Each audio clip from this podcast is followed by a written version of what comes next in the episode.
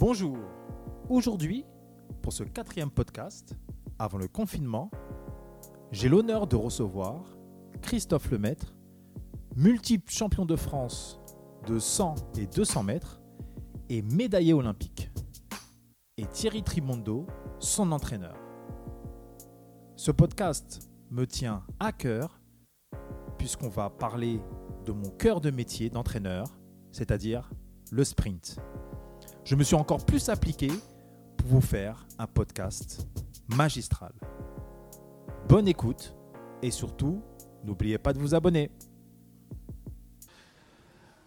Bonjour, vous êtes bien sur Cotinos. Je m'appelle Alain Michael et aujourd'hui, j'ai l'honneur de recevoir Christophe Lemaître. Bonjour Christophe. Bonjour.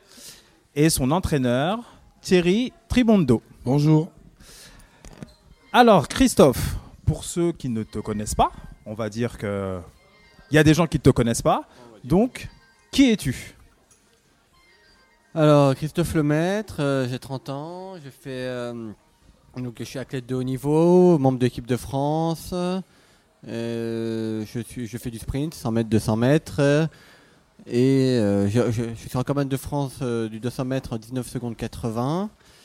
Et je suis, euh, pour mon palmarès, j'ai 8 médailles europé- européennes, dont un triplé à Barcelone en 2010, 2 médailles mondiales en 2011, 2 médailles olympiques en 2012 à Rio avec le relais 4x100 et sur 200 mètres en 2016.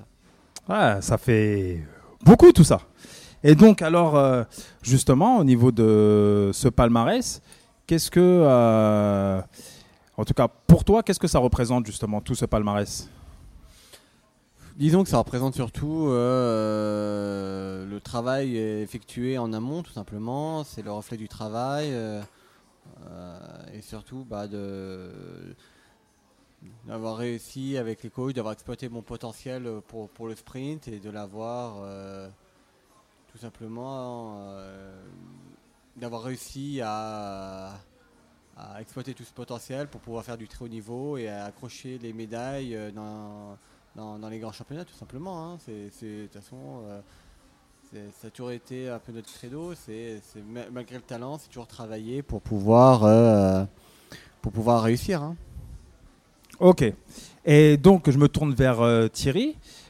Justement, Thierry, après l'évocation du palmarès de Christophe, est-ce qu'il y a un palmarès similaire chez un athlète français? Alors, chez les hommes en sprint, euh, je ne crois pas. Euh, Tu ne crois pas ou tu en es sûr euh, J'en suis sûr. Par contre, chez les filles, on a le palmarès Marie-Josée Pérec, Normal. et dans un deuxième temps, Christine Aron. Voilà, mais on va dire que chez les hommes, voire même toutes disciplines confondues, euh, nous avons un Made in Mekissi sur le 3000 multiples, euh, un Christophe, un Renault euh, Lavillény, et j'espère ne pas en oublier d'autres et qu'ils me pardonnent. Et justement, quand, quand tu entends le, le palmarès de, de Christophe, qu'est-ce que ça évoque pour toi, justement, maintenant qu'il qu'il entraîne? Mais euh, toi, pour toi, qu'est-ce que ça t'évoque? Parce que t'as- quand, on, quand on te présente, quand on regarde ton passé, tu as été aussi sportif de haut niveau. Toi aussi, tu as déjà fait des choses, notamment dans le bobsleigh. Mhm. Donc, qu'est-ce que ça t'évoque, justement, ce palmarès? Alors, euh, on n'est pas là pour évoquer mon- mon- ma carrière. Je dirais simplement que quand on voit le palmarès de Christophe, pour moi, première des choses qui me vient à l'idée, c'est que euh, euh, c'est avant tout parce que des clubs existent, que ces clubs détectent, forment et gèrent des carrières d'athlètes de très haut niveau. Et sans les clubs, il n'y a rien. Il n'y a pas de fédération, il n'y a pas de DTN, il n'y a pas de cadre technique, il n'y a rien. Donc avant tout, on doit toujours continuer à aider à se développer au mieux nos clubs pour pouvoir sortir des petits Christophe Lemaître et des petites euh, Marie-Josée Pérec dans les années à venir. Voilà, avant tout. Après, la deuxième chose, c'est pour le très très haut niveau, c'est de la gestion de carrière. Quand on parle du palmarès de Christophe, c'est parce que justement, il y a une gestion de carrière avec des hauts et des bas. Et que, notre rôle à nous, d'entraîneurs, éducateurs, coordinateurs de structures professionnelles, c'est d'être là dans les, dans les bons moments surtout Mais surtout, surtout, c'est d'être dans les, dans les, là dans les, dans les mauvais moments, quand il faut réathlétiser parce qu'il y a une blessure légère, sévère, euh, pour pouvoir justement amener l'athlète à, gérer cette carrière et à confirmer que accéder au haut niveau, c'est une chose, confirmer au plus haut niveau, c'est autre chose, et surtout la consécration. Et donc, la consécration, donc ce sont les titres, les médailles, je pense qu'il y a deux aspects. Il y a la consécration sur le plan purement sportif, euh, avec, euh, des, podiums, des médailles, parce qu'un record, c'est fait pour être battu. Euh, comme dit Christophe, le dit très bien, une, médaille, un titre, c'est ta vie et c'est éternel. Donc c'est ce qui le motive surtout en, parlant pour lui. maintenant, je dirais a une, deuxième chose, c'est la consécration, c'est aussi parce que le sport, c'est pas une fin en soi, c'est euh, d'amener euh, cet athlète, cette fille, ce, petit garçon, cette petite jeune fille à, devenir des hommes et des femmes et qu'ils réussissent dans la vie de tous les jours. Euh, donc là, notre rôle d'éducateur, de père ou de mère, entre guillemets, voilà. Ça, c'est notre rôle à nous, d'entraîneurs, éducateurs, et c'est là la grande fierté, voilà, réussir dans la vie. Ok. Christophe, justement au niveau de ton palmarès, si maintenant tu devais, on va dire, on t'enlève tous tes titres, tu n'as plus de titre maintenant, tu es Christophe Lemaitre, tu n'as plus aucun titre. D'accord Tu dois en garder qu'un. Ah. Lequel que tu gardes Ce que tu veux. Ah, ce que tu veux. Si tu dois. Si...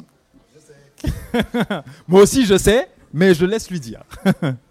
oui, bah, c'est mon titre de champion régional que j'ai acquis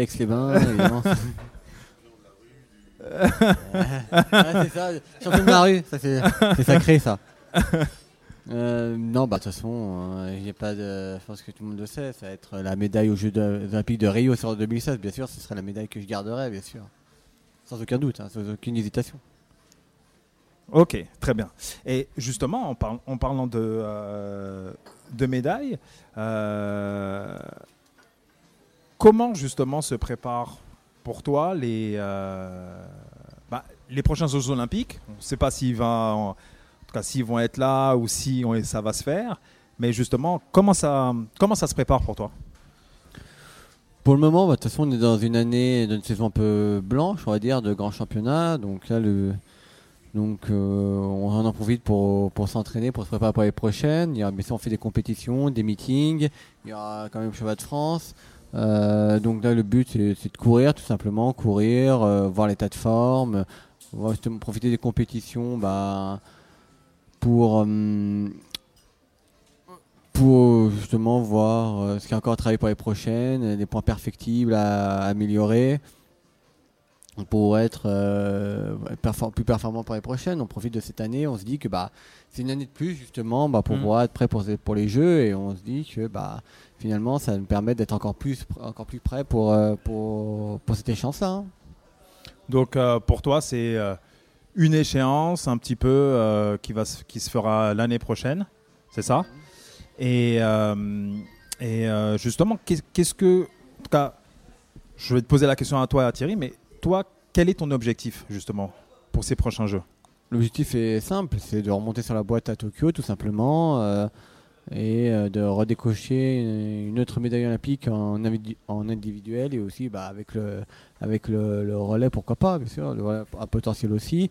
Mais euh, l'objectif, c'est de remonter sa boîte, quoi qu'il en soit, euh, et de revivre ce que j'ai vécu à Rio en 2016.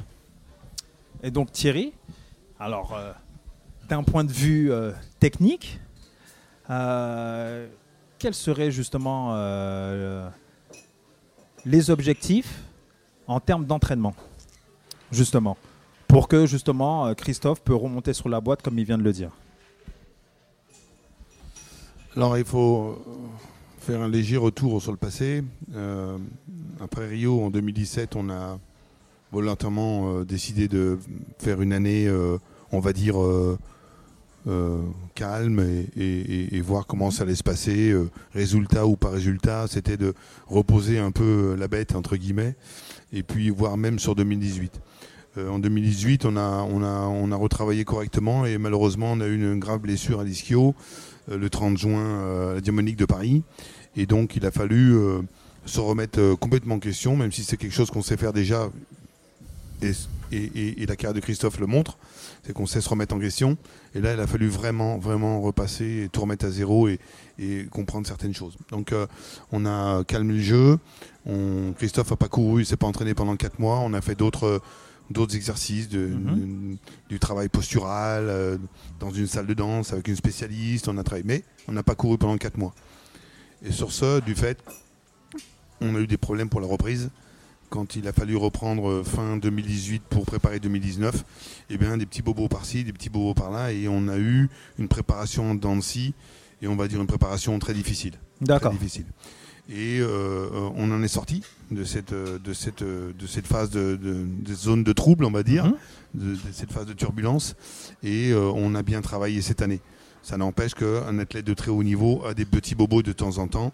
C'est normal. Voilà, c'est ce qui fait le haut niveau. Il faut savoir l'accepter. Euh, et on s'en passerait bien quand même. Mhm. Mais ça nous arrive encore. Et il y en aura d'autres.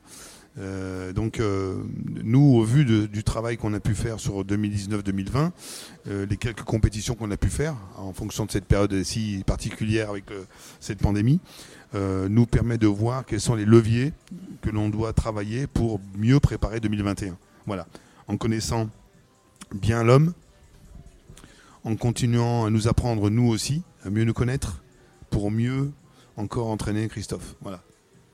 L'objectif, il est si ce n'est pas mieux, au moins faire pareil qu'à Rio. Et, ça sera encore euh, d'autres sensations, d'autres émotions, euh, sachant qu'il y a encore euh, de quoi faire. Et aussi en voyant la concurrence qui, qui, qui, souffre comme nous de cette période si délicate avec, des, avec une année des, des chronos qui sont, à part un qui va très très vite, Noah Liles. Oui euh, ah, les autres sont à, entre guillemets en difficulté. Ah, Et euh, euh, voilà, par rapport à ce qu'on a pu courir, comme la Diamond Zurich où Christophe a couru tout seul en virtuel, eh ben, on s'aperçoit qu'on aurait pu faire des choses de très très bonnes à la Diamond League de Monaco, à Stockholm. Et voilà, on est un peu frustré, mais c'est bon, comme ça il va mhm. avoir un peu les dents et les crocs pour prochaine.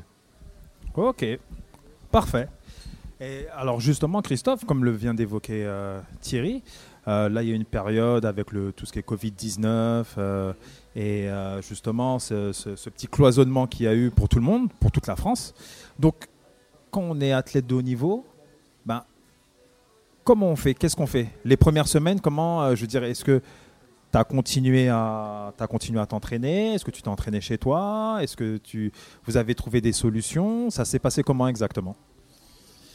Alors oui, on a continué à s'entraîner, on a fait bah, comme on a pu. De toute façon, on a, on a trouvé des solutions pour pouvoir s'entraîner. Bien sûr, on n'avait plus accès à la piste, euh, à ce muscu ni rien, donc on a dû bah, s'adapter, s'adapter, hein, euh, courir sur la route, euh, faire la muscu euh, autrement, la PPG autrement.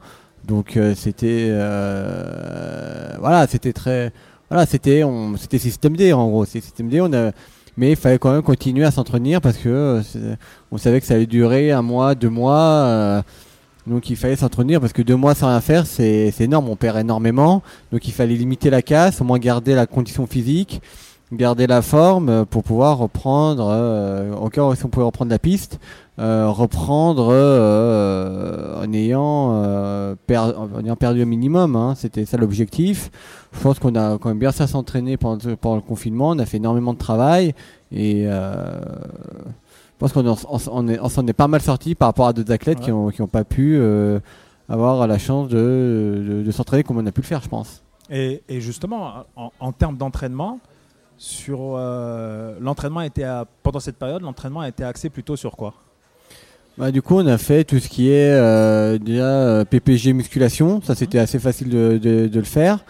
Euh, après, euh, tout ce qui est course, c'est un peu plus compliqué. Les footings, les longs footings, on pouvait le faire. le sprint en côte, ça, c'était faisable. Ce qui a manqué le plus, c'est les sprints purs, c'est-à-dire bah, mettre les pointes. Euh, bon, bah, dans, sur du goudron, sur du route, c'est impossible. Donc c'est ça qui nous a manqué le mhm. plus, je pense. c'est même sûr. Mais mais quoi qu'il en soit, on a quand même travaillé sur, beaucoup d'autres aspects. Et une fois qu'on a repris la piste, bah, on savait que c'était, dans ce domaine-là qu'il on avait plus de retard et donc où il fallait travailler davantage si on voulait après fin de saison où on était euh, compétitif. Ok. Euh, Thierry, euh, donc toi justement, en tant- pendant cette période-là, comment on fait pour gérer ça en tant qu'entraîneur? Parce que il y a bien sûr l'aspect sportif, mais il y a aussi euh, ben, euh, il y a, y a les sponsors derrière, euh, il y a les meetings, il y a tout ce qui fait la, la- la- la vie aussi de l'athlète. Donc en tant qu'entraîneur, comment on fait justement pour gérer tout ça?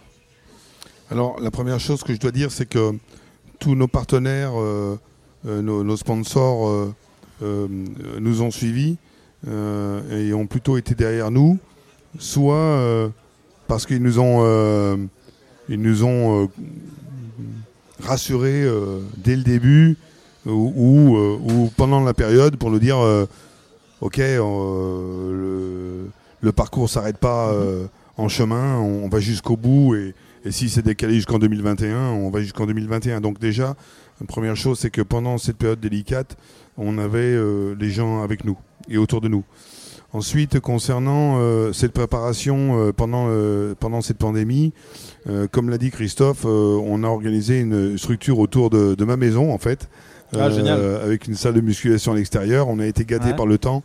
On a dû avoir trois jours de pluie, je crois.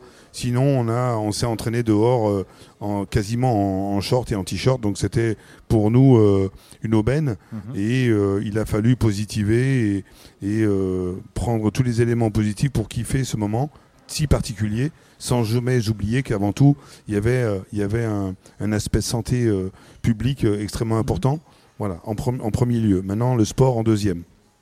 Le sport, ma fonction, ma tâche, mon rôle, ma priorité pendant cette période a été de gérer l'aspect psychologique parce que l'entraînement lui-même, on sait faire, on a l'expertise.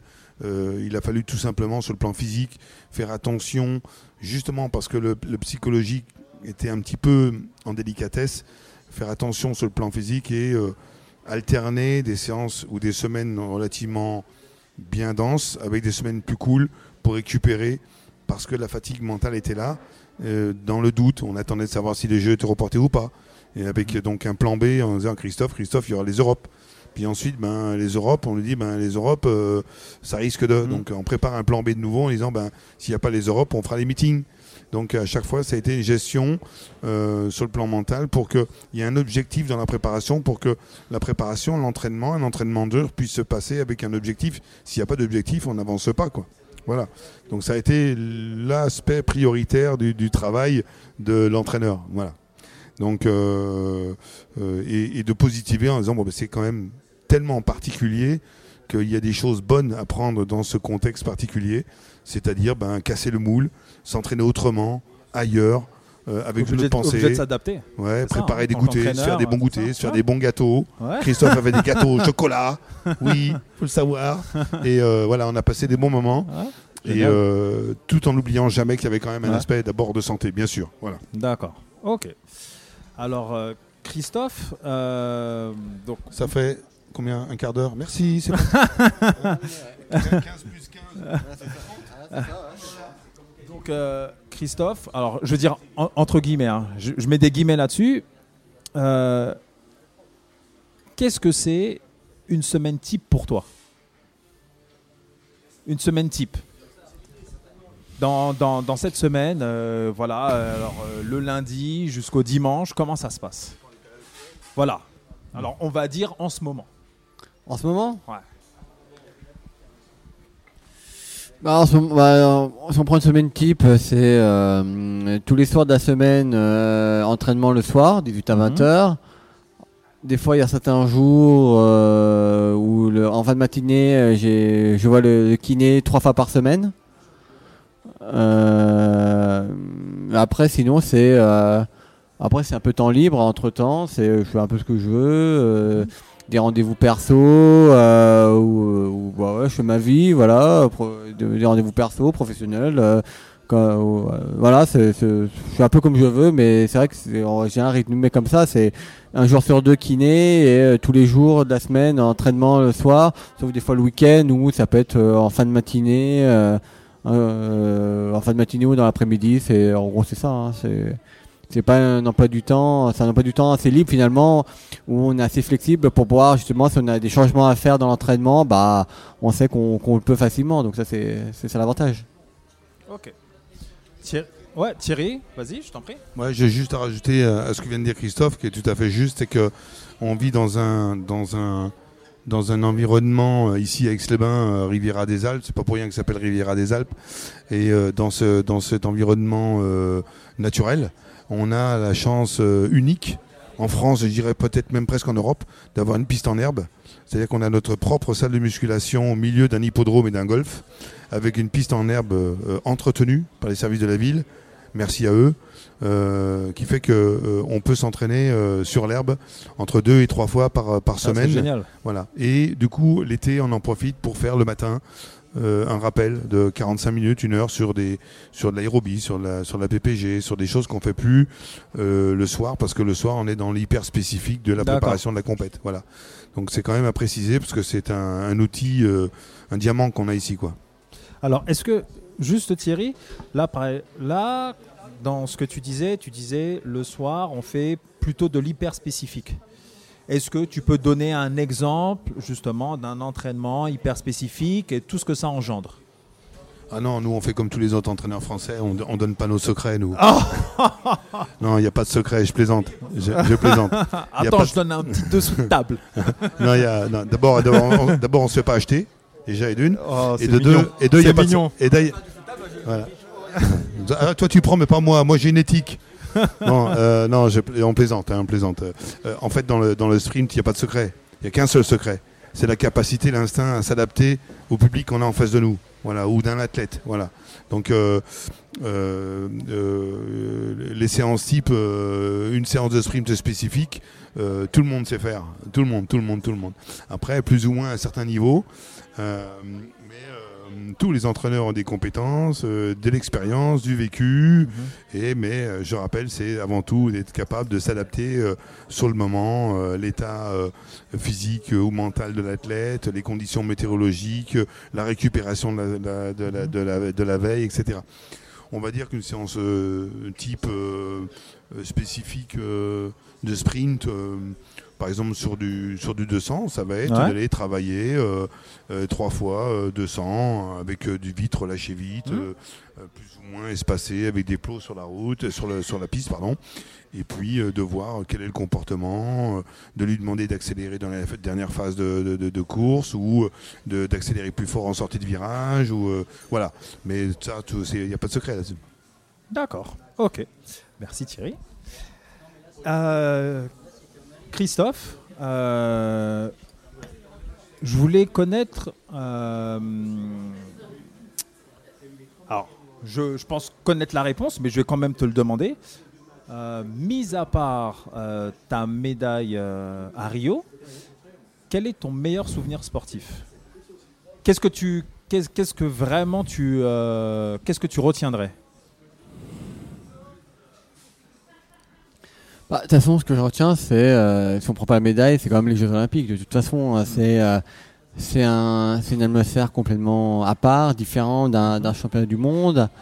euh, de par déjà la, la vie au village olympique avec tous les athlètes du monde Ouais. entier, de tous les sports olympiques confondus, Mm. un vrai un vrai mélange euh, sportif et culturel aussi. Hein. C'est c'est euh, la vie au village olympique, c'est pas comme si on était dans, dans, dans un hôtel euh, à attendre que euh, notre tour pour courir un championnat du monde? Non, non, là c'est vraiment une vie totalement différente et euh, et c'est vrai que c'est pour ça que j'ai envie de retourner au jeu. C'est pas, il y, a- il y a aussi la compétition, bien sûr, mais aussi cette vie-là. T'as l'impression que t'es, euh, t'as un monde créé uniquement pour des sportifs. euh, voilà, que t'es entre nous, t'es tranquille euh, et tu fais euh, ta vie au village olympique euh, avec les autres athlètes et c'est c'est des, moments incroyables. Et puis bien sûr, après, quand tu es au stade olympique, euh, qui est toujours rempli à ras-bord, quasiment du matin jusqu'au soir, c'est c'est Ah, une atmosphère, euh, une atmosphère vraiment euh, propre au, au jeu. hein. Et justement, tu, tu penses, en tout cas, est-ce que tu as l'objectif d'aller jusqu'au JO 2024 en France? C'est un coin de la tête, mais après objectif, euh, c'est trop tôt pour le dire. Parce que faut pas oublier qu'en 2024, j'aurai 34 ans. Donc tout dépendra déjà de mon niveau de performance à, à cet âge-là. Et puis même si je suis performant, est-ce que j'ai envie de, de continuer à faire du, du haut niveau, à, à aller aux entraînements, à me crever sur la piste, euh, à me fatiguer sur la piste, à faire des, des entraînements durs? Aussi, ce sera à voir. Est-ce que je serai pas Je lassé vois que l'entraîneur euh, ne serait pas contre. Oui, bah, il sera pas contre, oui, parce que c'est pas lui c'est- pas lui qui court, c'est normal. et bon. Euh, mais non, mais voilà, comme je dis, ouais, quand même- on fait quand même des entraînements durs hein, pour faire du haut niveau. Il faut faire des entraînements durs. euh, de- Voilà. Alors, mais Alors, je, je me permets de rebondir sur ce que tu viens de dire. Tu parles d'entraînement dur. Alors, est-ce que tu as un exemple d'entraînement dur pour toi? Un entraînement dur qui t'a vraiment marqué oh, bah, euh, du moment que c'est un entraînement. Un. Là, t'en retiens un. Celui qui te vient tout de suite en tête. Bah moi c'est tout ce qui est sprint long forcément. Ouais. Hein, euh, quoique, quoique avec l'aérobie ça se vaut aussi. Hein, mais euh, euh, le sprint long euh, quand tu fais des, des 300 mètres euh, à une bonne vitesse, tu, tu- tu vas taper dans le lactique, c'est vrai que c'est dur Ouais. des fois. Bah surtout en général c'est l'hiver, c'est l'hiver que ça en plus quand euh, tu fais ça l'hiver, en plus il caille donc. Euh, c'est peut-être le, ouais, peut-être le plus dur que j'ai. Après il y a l'aérobie forcément parce que voilà c'est. Peut- pour moi, ça pourrait, ça pareil, même si on travaille pas de la même manière, la même chose, mais ah, c'est le genre d'entraînement que, bah, pour moi, qui sont les plus durs pour un sprinter. Hein. D'accord. Donc, sprint long et aérobie. Ok. On retient. Thierry, euh, je pense qu'il a, quelque chose à rajouter. Ouais, je vais revenir sur le, thème de, l'entraînement dur. Euh, euh, je voudrais juste rajouter que le haut niveau, c'est le travail. Et que ici, avec les si on a eu des résultats, parce qu'il y a eu des résultats avant Christophe, il y en aura après Christophe, c'est parce que ici, c'est l'école du travail. On n'a rien sans rien dans la vie. Voilà. Donc, il faut travailler. Alors, c'est euh, C'est bien de le répéter. Merci. oui, c'est bien de le répéter Parce, parce, qu'on que fait du haut niveau. Donc, parce faut- que parce faut le qu'effectivement, euh, il y a d'autres écoles de sprint dans le monde. Il y a d'autres écoles de sprint dans le monde qui travaillent dur. Nous, notre école de sprint ici à Aix-les-Bains, c'est l'école du travail et du travail dur quand il le faut. Voilà, D'accord. ça c'est dit. Merci Thierry. Merci pour ces mots. Euh, Christophe, euh, j'ai. euh, euh, je voulais savoir, en tout cas, pour toi, quelle est la personne. Alors, je connais la réponse, mais peut-être que tout le monde ne connaît pas la réponse. Mais quelle est la personne qui a le plus perçu ton potentiel? Le plus perçu mon potentiel? Bah, En fait, techniquement, il y en a deux. Hein. Ah. Euh, Il y a d'abord Jean-Pierre Nair qui m'a découvert euh, quand j'avais 15 ans, qui a vu que j'avais un potentiel dans le sprint et qui m'a lancé, qui m'a formé au début, dans les premières années.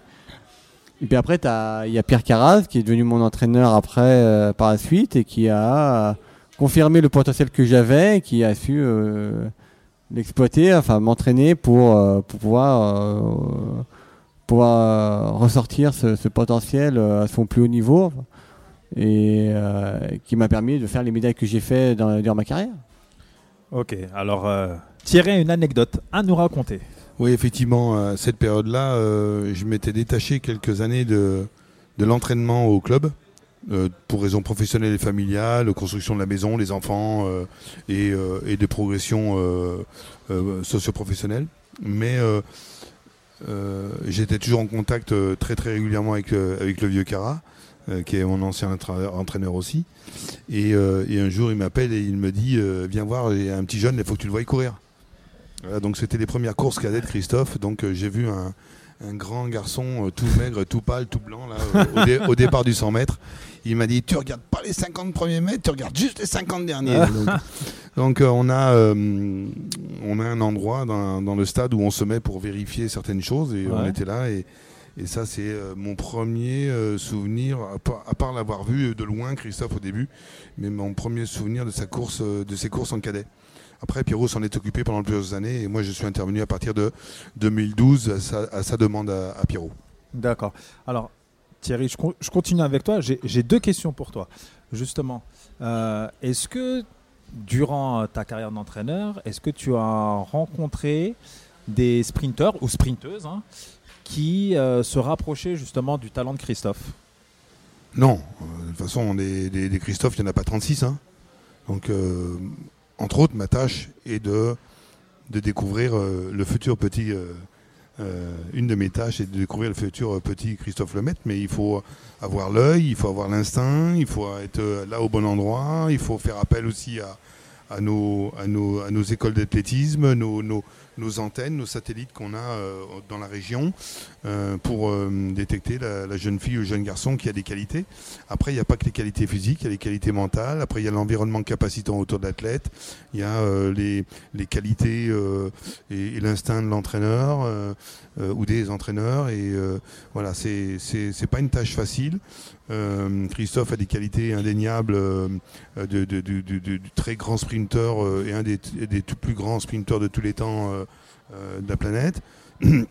Maintenant, il a eu la chance de tomber sur un, un, un- un éducateur-entraîneur, Jean-Pierre Nair, qui a, qui a eu l'œil, qui l'a transmis à, à, à- à Pierrot, qui, euh, Christophe, a bénéficié d'une structure euh, de club de, de haut niveau, avec toute la logistique autour, l'expérience. euh, donc, c'est ce qui fait que le, les qualités et le potentiel de Christophe Mhm. ont pu être exploités, comme il a su le dire tout à l'heure, et d'accéder au niveau. Et surtout après, c'est de gérer cette carrière et de, et de pérenniser, de, cons- de, de- de- comment dire, de, de confirmer son, son, son très haut niveau. Voilà. Donc, euh, des jeunes, euh, oui, il y en a, il y en a, il y en a. Il faut euh, avoir le petit coup de chance aussi, je pense. Voilà. Mais si on a la chance de, de tomber sur le petit jeune, on saura comment faire. D'autant plus que Christophe aura été un, un bon cobaye et qu'on a et qu'on sait comment il faut faire, quoi. Hein, ça c'est clair. Voilà. Euh, ok, merci, euh, merci Thierry. Et donc, euh, alors euh, Christophe, justement, Thierry parlait de, de tout ce qui a été fait autour de toi et tout ce qui a été mis en place autour de toi. Et, alors, je, donc tu connais l'INSEP? Christophe, tu connais l'INSEP? Ouais. Et, et donc, alors, pour toi, de ton œil, qu'est-ce qui diffère justement Aix-les-Bains de l'INSEP?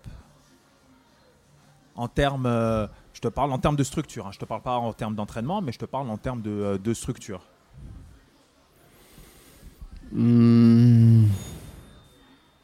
Bah, De toute façon, l'INSEP, euh, en termes de structure, c'est normalement c'est ce qui te fait, c'est ce qui se fait de mieux. hein, je veux dire, ils ont tout ce qu'il faut, même même plus ce qu'il faut, même pour pouvoir s'entraîner. Donc pour et pour tous les sports, c'est le principe de l'INSEP justement, c'est que les athlètes soient aient tout à disposition pour pouvoir bien s'entraîner dans les meilleures conditions. Euh, après, euh, avec ses mains, je veux dire, on est quand même très bien lotis. Comme l'a dit Thierry, on a une piste, une piste partant, on a une piste en herbe qu'on trouve euh, ouais, nulle part ailleurs en France. Enfin, on n'a pas souvenir. Notre professeur de muscu et si on veut, on fait. on est dans un environnement très très sain, naturel, très sain et en plus, euh, si on veut s'entraîner dans la nature, faire des côtes dans la nature, enfin c'est ce qu'on fait l'hiver, euh, on fait des côtes en montagne, donc euh, au pied des montagnes, donc même si on n'est pas l'INSEP, on, a tout ce qu'il faut pour pouvoir bien s'entraîner. Je veux dire, de toute façon, si on veut bien s'entraîner, on trouve toujours des moyens pour, y arriver, hein, de toute façon. hein. C'est sûr que les, infrastructures, ça aide. C'est plus facile pour s'entraîner, mais euh, je pense que quand on veut vraiment faire du très haut niveau, on trouve toujours quoi, comment faire pour, pour optimiser, s'entraîner quoi qu'il en soit. Euh, faut un, faut un minimum, bien sûr. Par exemple, faut au moins avoir une piste pour pouvoir mettre des pointes et courir, bien sûr. Mais euh, je pense que euh, je pense que même malgré qu'on n'est pas une CEP, on a toujours réussi, à- on a quand même les moyens euh, en termes de structure et d'équipement pour Mhm. pouvoir s'entraîner de manière totalement convenable et même pour faire du, du- du haut niveau. hein. Ça, il n'y a aucun souci là-dessus. hein. Thierry, un petit mot? Ouais, je voudrais rajouter par rapport à ce que dit Christophe, c'est que effectivement l'INSEP euh, est un joyau envié par euh, la plupart des pays dans le monde. Euh, et, euh, et que si toutefois nous avions besoin demain euh, d'un de l'aide et d'un conseil d'un spécialiste, d'un expert dans tel ou tel domaine, on, on sera toujours, je pense, euh, bien reçu à l'INSEP pour travailler via une demande de la fédération, de la DTN ou tout simplement de la direction de, de, l'INSEP que, l'on connaît assez bien, voire très bien. Voilà. Euh, nous, notre, ce que je voudrais dire, c'est que euh, l'INSEP va être euh, l'idéal pour, euh, on va dire, euh, un athlète de très haut niveau qui, rayonne autour de la, couronne de l'île de France. Maintenant, il ne faut pas oublier que si on veut qu'un athlète perf sur la très haute performance, il faut créer un environnement capacitant autour de lui. Ce qu'on a su faire avec Christophe, c'est-à-dire qu'on a monté une structure professionnelle autour de lui, c'est-à-dire euh, il y a des kinés, il y a un médecin, il y a un podologue s'il y a besoin, la psychologue euh, qui, qui, euh, qui, qui- est joignable quand il le faut, il y a le staff technique, donc le staff médical, il y a l'environnement familial, l'environnement personnel et privé, euh, le- les, les études ou le travail, Mhm. et puis l'environnement tout simplement naturel, dans le- comme nous ici avec Sébin à Riviera des Alpes. Donc euh, je pense que, et je pense que la- la- la- les, idées, la réflexion, les, les, euh, les, les- comment dire, les, les choses changent et que maintenant quand on veut aider un athlète, un sportif à être le plus performant possible, il faut non plus délocaliser le sportif, mais c'est monter une structure professionnelle autour du, sp- du sportif chez lui dans son environnement capacitant. Je trouve que c'est extrêmement important et d'ailleurs ça marche puisqu'on a su le faire et on n'a pas été les premiers. Je crois que Tony Estanguet l'a fait chez lui pour préparer les derniers Jeux Olympiques où Mhm. ceux précédemment il avait, je crois, raté sa médaille. Il a créé un environnement capacitant autour de lui pour, pour, euh, pour pouvoir réussir cette euh, troisième médaille olympique, je crois, de mémoire, et qu'il a eu, une médaille d'or. Donc euh, voilà, les, les, les- choses changent, évoluent, on progresse, on, devient meilleur dans tous les domaines, et ça c'est un des éléments à ne pas négliger et, à faire évoluer. D'accord. Ok. Merci Thierry. Christophe, demain, Ah, ça, ça coûte cher. ah, c'est ça. Hein. ah, ils sont en train de se moquer de moi. hein. Euh, demain, Christophe, on va dire que tu as les pleins pouvoirs Ouais. dans ton sport. Ouais. Qu'est-ce que tu ferais? Oh, beaucoup de choses. Comme quoi Il y a beaucoup de choses à faire. Hein. On va dire, donne-nous, euh, ah, bah là, oui, bah, déjà, oui. donne-nous, euh, je sais pas, trois, trois choses. Déjà pour l'antidopage, déjà, faire un peu plus de contrôle. Ouais. Euh, Des sanctions un peu plus dures de préférence aussi. Alors, quand tu parles de sanctions un peu plus dures, c'est-à-dire à vie, par exemple?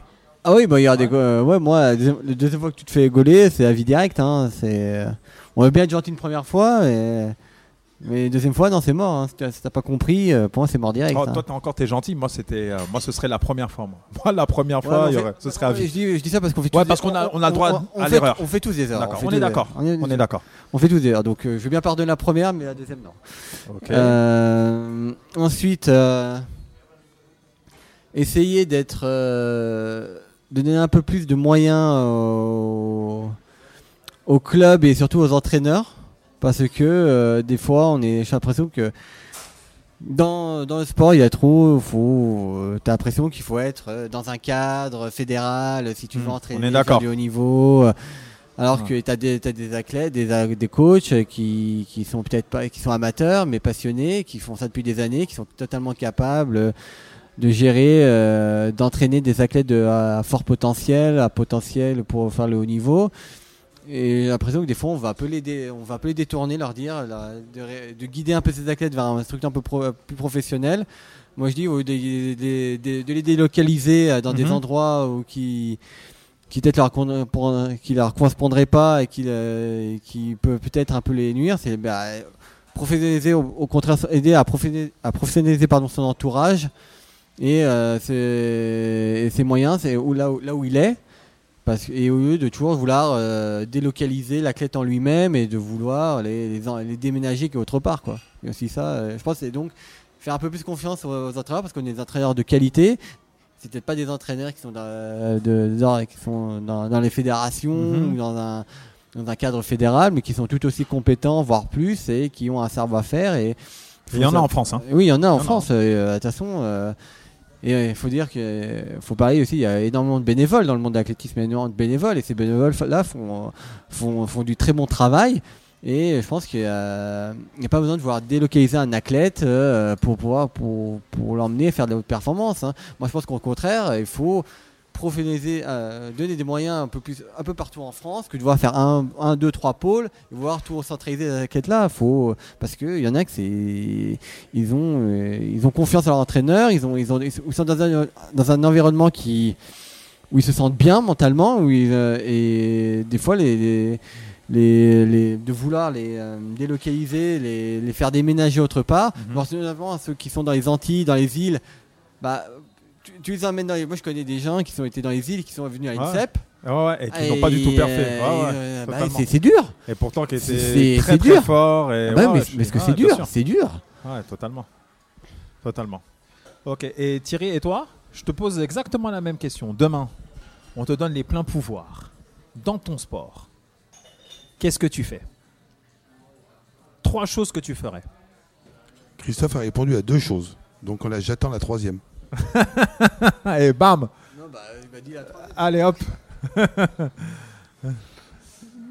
euh, Déjà j'aimerais qu'on puisse euh, donner des moyens importants à des structures privées et indépendantes pour faire la chasse aux sorcières. Parce que, euh, et, les choses évoluent déjà, hein, ça ne veut pas dire qu'il n'y a rien de fait. Mhm. Mais quand je, je, on sait maintenant que euh, les, sociétés euh, de contrôle antidopage ont des hum, structures indépendantes d'enquête de police et de gendarmerie qui auparavant n'étaient pas indépendantes, et, et, ces structures faisant des enquêtes uniquement non, non pas seulement sur le contrôle en lui-même, s'il est positif ou négatif, mais euh, euh, cherche à savoir quelles sont les fréquentations, où ils vont s'entraîner, quels sont les flux d'argent. Euh, là, on commence à comprendre un peu mieux certaines choses. Et, voilà, mon souhait, ça serait que ces structures indépendantes d'enquête aient des moyens bien, bien, bien plus importants pour aller euh, chercher euh, ceux qui trichent euh, dans les pays d'Afrique, dans les pays d'Amérique, dans les pays d'Asie et, en Europe aussi, bien sûr. Hein, il y en a partout des tricheurs pour, pour, les, pour arrêter cette gangrène parce que ça, va, ça fera tuer le sport. Et, quand on voit un garçon comme Christophe, il y a peut-être certaines médailles. D'ailleurs, il en a déjà récupéré une à Londres avec le relais 4x100 avec ses coéquipiers. Exact. Hein, euh, parce que des gens ont triché. Mm. Donc euh, combien, combien de médailles il va encore récupérer avec ça? Donc euh, déjà, première chose, c'est si on arrive déjà à sauver nos sports, je pense que ça serait, ça serait déjà une première chose dans ce domaine de la tricherie. Ensuite, et ça vaut aussi pour toutes les autres disciplines et, sports. Ensuite, la deuxième chose, je pense, ce serait de donner plus de moyens à nos clubs et à nos ligues pour professionnaliser ce sport. Euh, euh, ou tout du moins le semi-professionnaliser. Puisque euh, l'amateurisme, c'est beau, on y croit. Nous, Club daix les premiers, puisqu'on a été et on est encore amateur à 100%, mais il nous faut passer ce cap du semi-professionnalisme pour, pour stabiliser, pérenniser les structures. offrir des emplois, mhm. amener des services aux jeunes qui soit encore meilleur et, puis qu'on en fasse une, de, vraies professions. Euh, pourquoi certains sports y arrivent et nous on ne le ferait pas?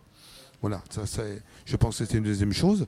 Et, Parce que je me rappelle, excuse-moi de t'interrompre euh, Thierry, je me rappelle que euh, quand on était à l'INSEP, tous les deux, je ne sais pas si tu te rappelles, on nous avait dit que les les handballeurs, les entraîneurs, les entraîneurs de handball, après euh, la professionnalisation, euh, avait un salaire moyen de 7000 euros. Et moi, à chaque fois, ce que je me dis, c'est à compétence égale, comment ça se fait que les entraîneurs justement d'athlétisme ne sont pas professionnels ou même semi-professionnels? Parce qu'on a autant de compétences on a autant de compétences. Ce qui nous manque, c'est les moyens. Alors, déjà, dans un premier temps, euh, on, compare un sport individuel avec un sport mhm. collectif. Dans les sports collectifs, il y, a certaines disciplines qui, engendrent des, flux financiers euh, colossaux. Euh, et là, on n'est pas en train de parler de 7000 euros. je dirais, pour être allé bien les pieds sur terre et, et, la tête bien faite. Euh, nos entraîneurs, euh, même dans le semi-professionnalisme, n'auraient pas besoin de 7000 euros par mois. Euh, mais si ce n'est que déjà de vivre convenablement et de pouvoir avoir quelque chose au-dessus du SMIC, euh, quelque chose comme une, fois et demie le SMIC pour avoir un salaire euh, convenable, selon les régions, bien évidemment, parce qu'il y a des régions où, où en Ile-de-France, ça serait bien plus compliqué que dans, les, que dans, que dans la Creuse, évidemment. hein, voilà.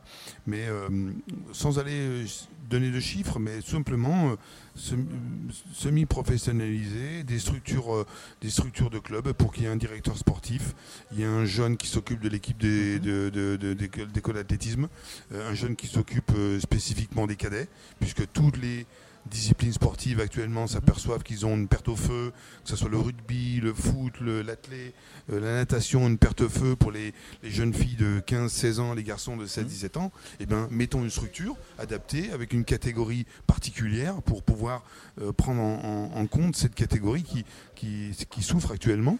Et puis ensuite, euh, avoir des entraîneurs pour la haute performance dans, dans, dans les, dans les catégories seniors, juniors, espoir, senior. Et, et on y serait tous gagnants. Euh, euh, on serait dans, dans un fonctionnement euh, d'entreprise où on est en, en- en droit de demander du travail et des résultats Totalement. à ses, à ses salariés, Mhm. alors qu'avec un bénévole, on doit être bienveillant, il faut être assertif et être très vigilant sur ce que l'on va demander, ce qu'on ce qu'on va faire faire. Donc voilà, je crois qu'il y a des étapes à, à- à passer. On, on- on- on y, on y va. Tout du moins, nous, au niveau du club d'Aix-les-Bains, euh, même si ça va en surprendre quelques-uns, nous sommes dans cette démarche sur un projet amb- ambitieux 2020-2024. Et, et on avance, et on avancera. Et c'est ce qui fait que le club d'Aix est- est- est- a été là et sera encore là. Parfait. Merci Thierry. Euh, Christophe, euh, on arrive à la fin et euh, quand je- même. Oh là Ah, là. Putain, à 250 Quel- euros de l'heure, ça va lui faire mal. hein. Quelle bande de mauvais. Vraiment, je reviendrai plus ici. En plus, il pleut. On m'invite et il pleut. Incroyable. Tu as ramené le mauvais temps parisien, ça bah oui. Ah, voilà, tout de suite. Tout de suite. On n'est pas les étrangers en Savoie. Ah, voilà, et voilà. Le racisme maintenant, le racisme.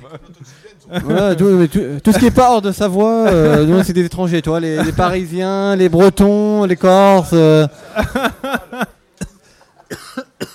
Voilà, en plus, voilà, je m'étouffe. Voilà, j'ai attrapé le Covid-19 à cause de vous. Alors, euh, j'aurais voulu euh, savoir, euh, Christophe, de ton œil, maintenant plus averti, avec un peu plus d'expérience, pour toi, quelle serait en France et à l'international la relève du sprint masculin et féminin? Ah ah compliqué parce que. C'est compliqué. euh, Déjà, on a déjà quand même un bon groupe de sprint euh, déjà chez les hommes. Euh, C'est vrai que pour le moment, chez les femmes, c'est un peu compliqué euh, sprint, même s'il y a de, comme de bons éléments, mais c'est un peu en.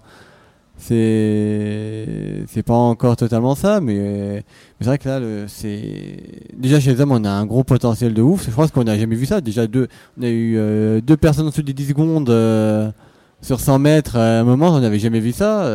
C'était un, on a un niveau homogène qui est impressionnant pour le moment. Maintenant, après, euh, on espère juste que ce sera pas juste euh, une seule génération de, de sprinteurs euh, bons et que euh, et que après on retombe un peu euh, dans, dans, dans les travers. euh, enfin, il va pas avoir de travers, mais qu'on retombe, que voilà, qu'il y aura pas, qu'il y aura quand même une autre génération de, de sprinteurs qui feront vivre euh, le, le sprint français et aussi le relais, parce que c'est quand même euh, le relais français a quand même une histoire euh, au niveau mondial qui est euh, Très riche. qui est très riche, bien sûr. Et euh, mais de toute façon, là, il y a des jeunes. En plus, il y a des jeunes quand tu vois. Comme qui? Est-ce que tu as des noms? Bah, il y a, il y a bien une, euh, tous les jeunes comme euh, t'as Marvin Renier qui est plus jeune, t'as Amaury Golitin aussi, euh, Michael Zézé sur 200 qui, est- qui peut être pas mal aussi, euh, son frère aussi qui commence à Mhm. bien qui commence à mon- montrer un bon niveau. Hum, Et donc, euh, donc voilà, après Jimmy était encore jeune, il est plus jeune que moi, il a 3 ans de moins, si je dis pas de bêtises. Euh, Mamadou Fall, je sais pas, Fall, je sais pas combien quel âge, je crois qu'il est mon âge ou un peu plus jeune aussi, je sais plus.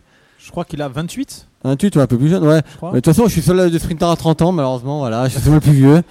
C'est dommage, voilà. Tu es le plus Ah, avant- expérimenté. Avant, j'étais plus jeune, avant quand j'étais débarqué, j'étais plus jeune, mais là, je suis plus vieux, voilà. Comme, comme quoi, ça montre le cap franchi, hein. Mhm. Ouais, comme quoi. Mais euh, voilà, on a quand même un groupe assez jeune et j'espère que après les- ces jeunes-là, il y a encore d'autres jeunes qui Ouais. vont prendre qui vont prendre la place euh, parce que euh, parce qu'on a une comme j'ai dit, on a un relais qui est riche d'histoire et on veut qu'il soit euh, qu'il continue à être riche justement et on espère que aussi chez les filles, bien sûr, chez les filles aussi euh, qui est euh, un jour un potentiel qui est un gros potentiel comme il y avait avant dans les années 2000 avec une Christine Arnaron, Mireille Urtis, euh, Sylvain Félix, euh, etc. Emmanuel Banguet. Emmanuel Banguet, voilà, exactement. Donc, euh, on espère qu'on retrouvera aussi un- une génération qui soit aussi prometteuse que, que celle-là. hein. Thierry, tu voulais dire un petit mot? Oui, chez les filles, euh, il n'y a peut-être pas les résultats escomptés au très haut niveau international actuellement, mais le groupe actuellement s'est très rajeuni et ce sont des jeunes filles en potentiel qui seront, euh, si leur carrière est bien gérée, Des noms? euh, pourront aller jusqu'au jeu de 2024 et faire des résultats en 2024. Encore faut-il bien gérer la carrière, ce qui est le plus compliqué, le plus difficile. Chez les garçons, il y a des jeunes. Mhm. Euh, Christophe en a cité quelques-uns, il y en a certainement d'autres. Mais euh, encore une fois, euh, il n'est pas intéressant d'avoir un jeune qui fait deux saisons à 10-18, 10-15, euh, 10-21, 10-11. Mhm. C'est de gérer une carrière pour pouvoir être présent aux échéances et non pas faire un- une performance Oui. un meeting ou Isolé. voilà, donc là, là intervient euh, le champ d'expertise euh, et d'expérience des entraîneurs. Alors, chez, chez les filles, qu'est-ce que tu penses d'une euh, Cynthia Leduc, par exemple? Euh, Cynthia, euh, elle, elle- elle a, elle, a un, elle a un bon gabarit, elle a progressé, elle, elle a un bon état d'esprit, elle est jeune. Euh, Il y a euh, encore une fois, euh, ça sera tout comment Mhm. saura gérer sa carrière, son environnement, comment on gère les, les, les- mauvais moments, hein, comme, comme ça nous arrive nous avec Christophe. C'est là qu'il faut être fort. Pas quand quand quand, quand, ça gagne, c'est tout facile. Ah ouais. Comme dit, comme dit Pierrot Carraz, moi, de 2008 à 2012, euh, j'ai rien fait. Encore, quand il dit ça, euh, euh, il a belle expérience, expertise d'un prof de PS qui sait comment gérer un petit jeune, etc. Mais ça a été facile, parce que Christophe était en pleine ascension. Mhm. Mais euh, à partir de 2010, euh, Pierrot commence à me dire, il faut que tu commences à venir, quoi. Parce que ça commence à devenir compliqué. Je viens en 2012. Mhm. Et c'est là qu'il faut être fort, parce qu'à deux, il a fallu gérer des moments difficiles. Voilà. Et c'est ça, là, il faut être fort. Quand c'est facile, quand ça avance, quand tout gagne, Mhm. là, il n'y a rien à faire, là. Ça va tout seul.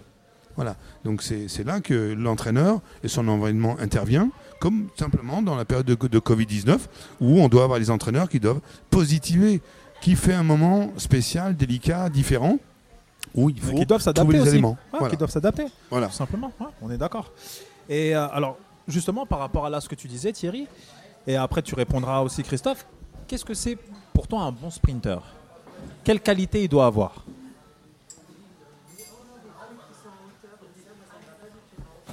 Que ça soit. C'est pas un entraîneur, lui, il devrait le savoir, non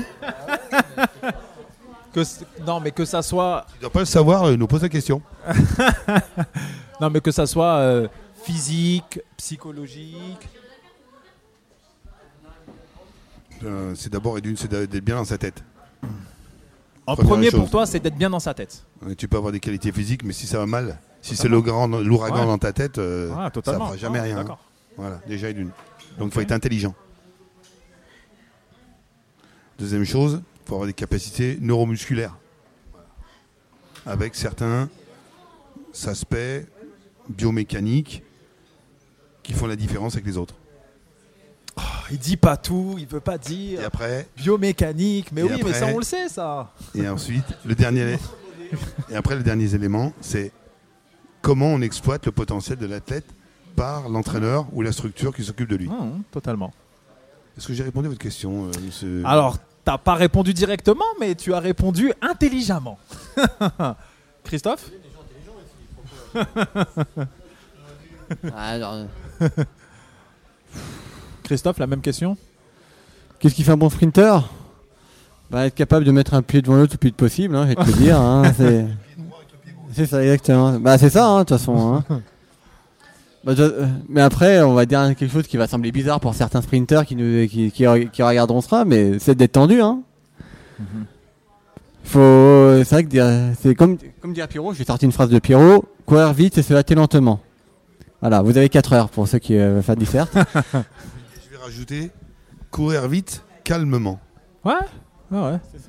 Bah oui, c'est ça, c'est-à-dire euh, des fois pas se précipiter, prendre le temps de faire les choses bien Ouais. techniquement. euh, Alors, je dirais même plus, excuse-moi, je rebondis. Euh, prendre le temps de courir vite. voilà. Ah, j'aime bien ça. Choisissez votre phrase. Tapez A euh, pour ma phrase, B pour celle de Thierry. euh. 36 euros la minute, plus prix d'un SMS. Alors on va faire un truc comme ça. On va gagner des sous. Non mais euh, ça part en coup cette interview quand même, hein, je viens de dire. Euh, oui mais de toute façon c'est ça. Et puis euh, comme a dit Thierry, euh, capable de euh, mentalement d'être euh, résister à la pression d'une course. d'être capable de, de débrancher le cerveau comme on dit c'est-à-dire peu avancer à la technique dire ah putain faut que je parte bien ah il faut que je mette le pied comme ça non c'est ça on pense ça à l'entraînement à la compète on pense qu'à la course et à se donner à fond c'est tout et après malheureusement c'est ce qui fait que le, que le sport est assez inégalitaire c'est euh, bah, le don pour le sprint tout simplement hein, avec la morphologie les fibres rapides etc donc euh, Malheureusement, c'est ça. C'est comme dans tous les sports. t'es- T'as des gens qui sont très bons dans le sport, d'au- d'autres meilleurs dans d'autres sports parce que ils ont un environnement, une morphologie, euh, un mental, un environnement qui, qui est apte euh, pour un certain sport. C'est comme ça. Après, bon, faut toujours travailler, bien sûr. Le tra- après, le travail, euh, je pense que c'est ça que tu voulais rajouter, Thierry. Mais, euh, et voilà, le travail fait, fait aussi la, la différence. hein. Tu Ouais, prends deux gars du talent, mais si tu Si tu si, travailles euh, pas, tu ça sert à si rien. tu restes chez toi, euh, Ça sert à rien. Oui, voilà, ouais, voilà, exactement. Il y a une Thierry sélection, il y a une sélection sauvage, globale et naturelle. Mhm. Non, je, je te suis entièrement avec ça, avec cette analyse. Parfait. Le mot de la fin, Christophe. Euh, Parce que ça fait deux questions que c'était la fin normalement. non, j'ai dit que ça commence à être la fin. D'accord Là, c'est vraiment la fin. Euh, Est-ce que tu aurais. euh, on va dire qu'il y a des euh, jeunes sprinteurs, sprinteuses qui vont écouter ça, ou des sportifs. Euh, quel conseil pourrais-tu leur donner Et si maintenant tu, euh, tu leur dirais de, je sais pas, de lire euh, des livres, des livres qui t'ont marqué ou des vidéos qui t'ont marqué, qu'est-ce que tu pourrais leur conseiller? Oui. Bah, moi, je suis, euh, moi, je regarde jamais vraiment des vidéos sur le sprint, comment courir vite, même sur des livres, comment courir vite. Parce que j'estime que ça, ce genre de choses, oui, ça, ça peut te donner des, idées, mais, euh, mais en règle générale, je pense qu'il faut surtout euh, être suivre son, co- écouter son corps, écouter ses sensations et être capable de les interpréter. Je pense que c'est surtout ça. C'est euh, pas tout chercher des solutions dans des livres, des vidéos, quoi que ce soit. C'est avant tout une discussion que tu dois avoir avec toi-même, une discussion avec ton, ton entourage, tes coachs, pour pouvoir avancer des, des- des débats là-dessus, parce que c'est c'est seulement ça qui te permettra vraiment de, de progresser, de, de trouver des solutions pour aller vite. Et euh, faut pas, faut pas, faut pas hésiter à s'investir dans son entraînement, voilà, de prendre en main ses entraînements et, et de discuter avec son coach, son entourage sur comment euh, tu, on peut faire, trouver des moyens pour courir vite. Je pense que c'est vraiment ça le, le- le plus, la chose la plus importante. hein. Merci à toi, Christophe. Merci. Thierry Même question Même question. Ça, c'est pas compliqué, hein On va changer de métier, nous. Hein Ah, c'est dit, ça. Bon, t'as- tu, t'as Non, compris mais qu'on- toi- non, tu, mais com- toi, tu encore- comprends qu'on on prend pas tout au premier degré Bah, et qu'on on est- heureusement, qu'on est, encore bien, ta- heureux, on est hein, bien dis donc. taquiné, on, on fait ça dans la bonne humeur et, et en toute simplicité. Alors justement, en parlant de simplicité, je crois que la première des choses, c'est euh, quand quelqu'un euh, euh, montre certaines dispositions, prédispositions à, à aller, aller vers la, haute performance ou la très haute performance, bah déjà c'est de rester soi-même euh, et de rester le plus simple possible. Comme disent les anciens chez nous, c'est plus c'est simple, moins tu te trompes. Et nous, c'est une de notre devises. Voilà. Ensuite, c'est quand même de monter une structure autour de tout ça, comme on a dit tout à l'heure. Et cette structure, c'est pas uniquement d'avoir quelqu'un qui soit capable d'entraîner, parce qu'entraîner, il y a beaucoup d'experts qui entraînent, mais il faut être capable de manager une structure. Maintenant, le haut niveau, c'est du management. C'est le management dans, dans, le, dans, le, dans la communication que je vais pouvoir avoir avec Christophe, dans la bienveillance, dans une communication non violente, dans, dans, dans l'assertivité. Dans, voilà. Et puis, c'est la gestion de, de, de l'environnement, la structure autour de tout ça, qui fait que c'est un environnement capacitant pour aller vers la très haute performance. Ce sont des structures professionnelles, sans se prendre la tête. Mais Alors, Ex- Excuse-moi de t'interrompre. Justement quand, tu, justement, quand tu dis ça, est-ce que tu es le. C'est toi qui filtres, c'est-à-dire c'est toi l'interlocuteur privilégié justement de toutes ces personnes qu'il y a autour de la structure ou est-ce que justement il y a d'autres personnes? Alors, et d'une, il faut euh, ne pas interpréter les choses du mauvais côté. C'est-à-dire que l'objectif majeur d'un entraîneur, d'un éducateur, c'est de rendre autonome un athlète. Donc euh, Christophe est décideur. Voilà. Mais on est plus intelligent à plusieurs que tout seul. Christophe a une structure de garde rapprochée qui sont deux entraîneurs. Voilà. Donc nous prenons nos décisions en commun, en concertation. Voilà. Il y a des choses aussi, des fois, où on n'est pas d'accord et on dit, Christophe, il faut qu'on fasse comme ça, on va faire comme ça. Parce qu'il faut aussi bousculer. Si on- autrement on reste dans ce confort, s'il y en a un confort, c'est la mort. Il aurait déjà fini sa carrière depuis 5 ou 6 ans. Il a passé trois générations de sprinteurs pour l'instant, Christophe, à ce jour. Le seul en France. Voilà. Donc, c'est aussi prendre de l'autonomie, mais c'est aussi s'entourer et décider. Donc là, j'ai un rôle de, voilà, pour coordonner ces structures. Christophe a des interlocuteurs privilégiés, privés, personnels, comme son avocat, comme son expert comptable. Mais à côté de ça, les médias, euh, euh, les- le staff médical, les différents partenaires éventuellement euh, auxquels je peux avoir affaire, d'autres partenaires privés à Christophe. Mais voilà, c'est de coordonner ces structures pour tout, tout roule, tout roule. Voilà, du plus simple possible. Chacun à sa place. Ok. Bah écoutez, merci à vous deux. Voilà. Putain, Voilà, avait- le on mot de la fin, c'est ouf. Voilà. loupé Bah, merci, les gars, merci. 17h, on a loupé le rendez-vous. Voilà. Merci, Voilà. merci du soutien. En tout cas, c'était très sympa. Merci euh, de, euh, de m'avoir reçu. Et puis surtout, euh, ben, bonne continuation et puis euh, bonne médaille. Mm, Merci. J'espère que ce nouveau podcast vous a plu autant que moi. N'hésitez pas à aller sur Apple Podcast pour nous laisser un joli commentaire ainsi qu'un 5 étoiles. Vous pouvez aussi aller sur notre Instagram, Cotinos Podcast, pour suivre nos actualités. Si vous voulez nous proposer des personnes que vous souhaitez entendre, n'hésitez pas à nous contacter via nos réseaux sociaux. Bonne semaine et à très vite